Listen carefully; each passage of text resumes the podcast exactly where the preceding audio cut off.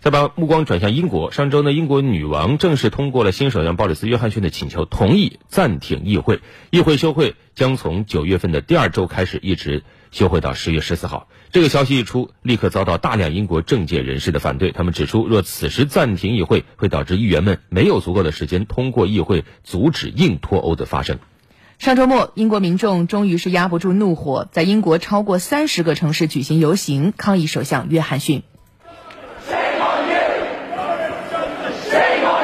八月二十八日，英国首相鲍里斯·约翰逊向女王请求议会休会至十月十四号，获得批准。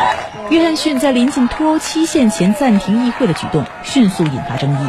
本周末，英国伦敦、伯明翰、曼彻斯特、格拉斯哥、约克等三十多座城市同时爆发大规模抗议示威活动。反对者认为，约翰逊举动是为了绕过议会，强行实施无协议脱欧。他们形容这种做法是所谓政变，并要求首相辞职下台。游行者中既有脱欧支持者，也有留欧支持者。期间，双方还一度爆发示威冲突。有抗议者表示。这是我第一次带着家人参加游行活动，整个脱欧进程对我来说有点模糊不清，但至少我们应该进行讨论。不是每个人都赞成无协议脱欧。这样的混乱将要持续三代人的时间，或者三十年。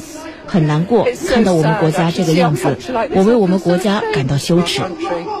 英国卫报当地时间八月三十一号消息，据估计，约有一万人聚集在伦敦市中心。伦敦的示威活动还造成了市中心、滑铁卢桥和特拉法加广场交通瘫痪。大约有一千二百人参加了剑桥举行的集会，他们对英国首相和他的顾问多米尼克·卡明斯发出嘘声。此外，约翰逊关闭议会的举动也遭到一些议员的反对。他们计划在本周提出立法，以阻止英国无协议脱欧。目前处于夏季休会期的英国议会将于九月三号复会。约翰逊请求议会在九月九号至九月十二号期间再次开始休会，休会期一直持续到十月十四号。批评者认为，十月三十一号英国脱欧最后期限日益临近，若议会再次休会，留给议员在脱欧问题上行使权力的时间仅剩两周。约翰逊请求让议会再次休会，是为了阻止议员反对无协议脱欧的努力。但约翰逊坚称有充足的时间让议员就脱欧问题进行讨论。许多经济学家和学者则认为，无协议脱欧将导致英国陷入长期衰退。